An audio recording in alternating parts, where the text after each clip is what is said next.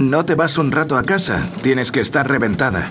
Dijo, apoyando su mano sobre el hombro de Diana. No, no dejo de pensar que yo estuve a punto de irme con ellos a cubrir ese reportaje. Cómo me enfadé cuando me dijeron que solo podían ir dos. ¿Recuerdas?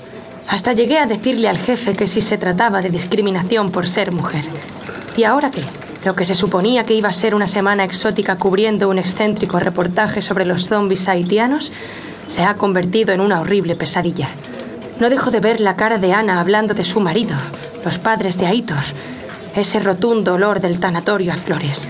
Quiero hacer yo la escala de cierre y la nota de prensa. Como quieras. Si necesitas algo, lo que sea, llámame, ¿de acuerdo? Y no te quedes hasta tarde, mañana será largo.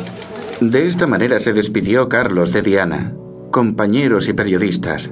Hacía escasos dos meses se había decidido acudir al mismo lugar donde se produjo el terremoto en Haití.